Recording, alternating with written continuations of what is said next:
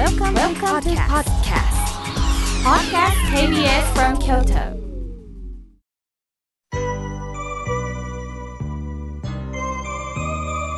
さあここからはたくさんのメッセージをいただきましたので順に紹介させていただきますマサジーさんありがとうございます妙慶さん小屋の掃除がやっと終わりました心臓があまり強くないんですけれどもねとのことですでもね、もうやらなきゃっていう気持ちになるんですよね。その中、どうかどうか、あの、自分の体力を見ながら、ぼちぼちやってくださいね。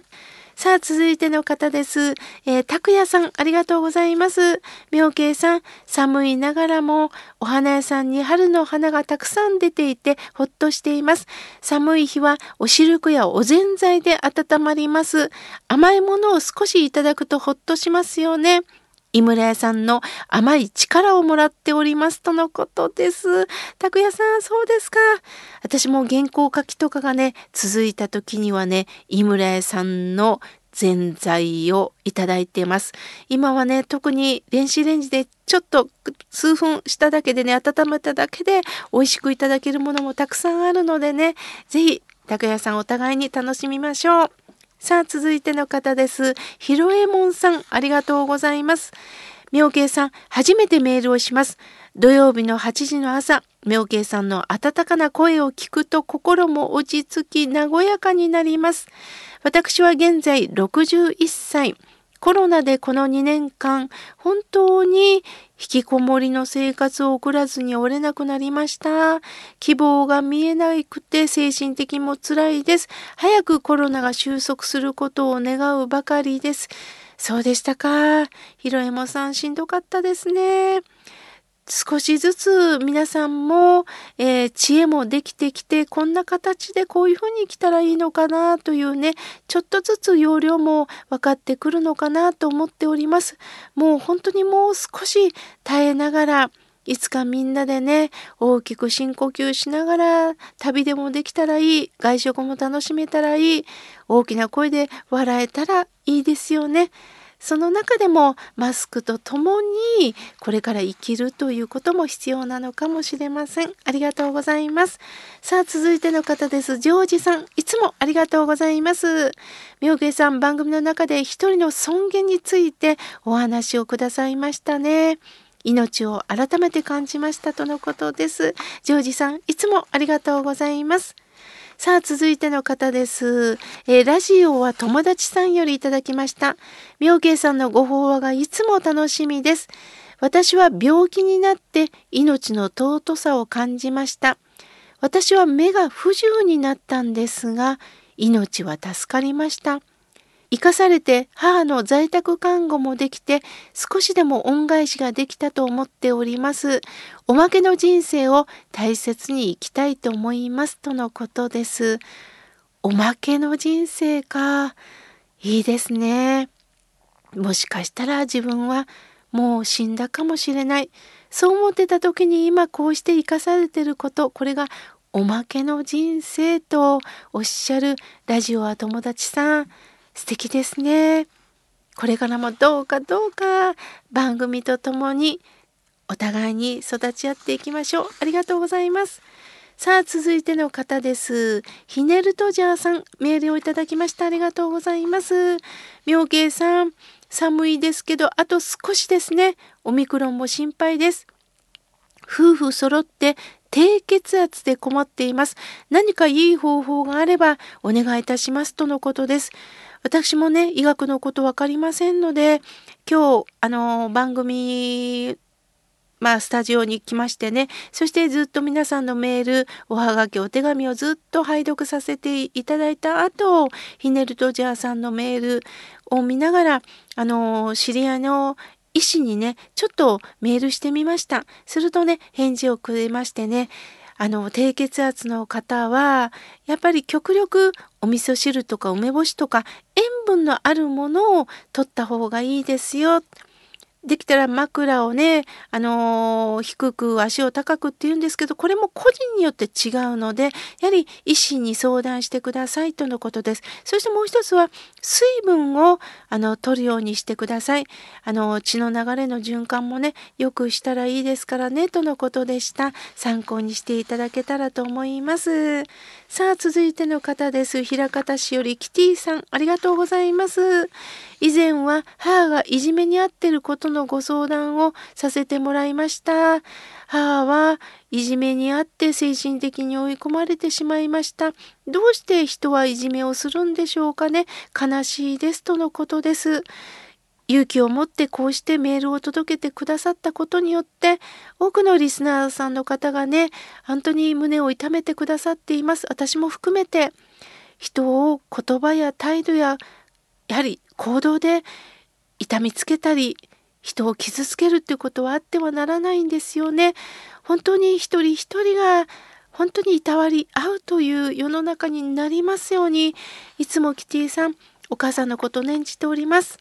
さあ、続いての方です。メールをいただきました。高一さん、ありがとうございます。徳島よりいただきました。ありがとうございます。妙慶さん、よく亡くなった時に3回忌 7, 7回忌13回忌と続くんですけれども2327もあるんでしょうか？別にどっちでもいいんでしょうか？とのことです。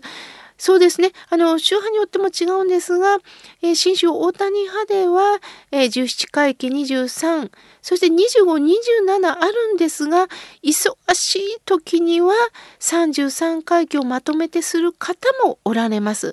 お時間があったら25、27していただけたらいいんですけれども、この法要するっていうのはただ回数を重ねるという意味ではなくって、人が集まりながらでもこうして無事にみんなで会えたね。そして亡き人を通じて忘れてはいけないことがあるんだね。そのことを確認するのが法要です。仏様のご縁に出会うということですのでね、どうか無理のない範囲でされてください。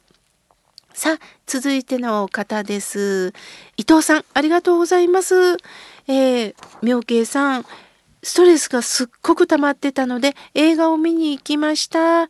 本当にしんどくって職場の中でいろんな方の愚痴とかある時には厳しい言葉が聞こえたりしてすごくもう心の糸が切れそうですとのことです。そうですか。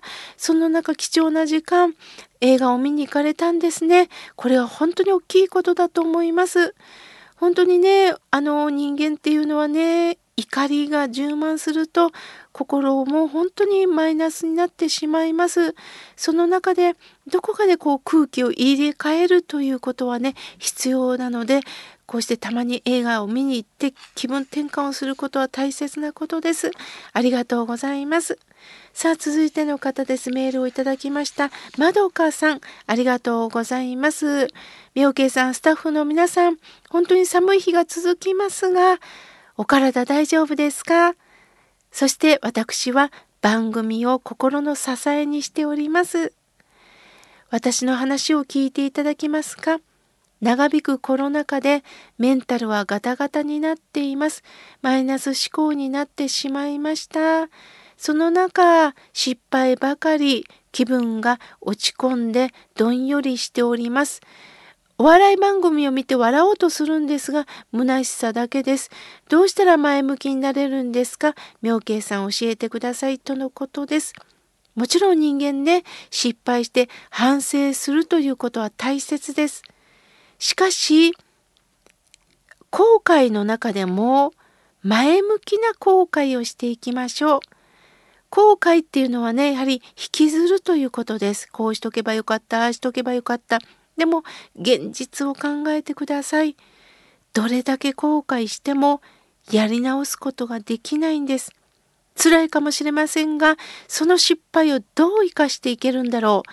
どう喜びに変えられるんだろう。それは誰もできないんです。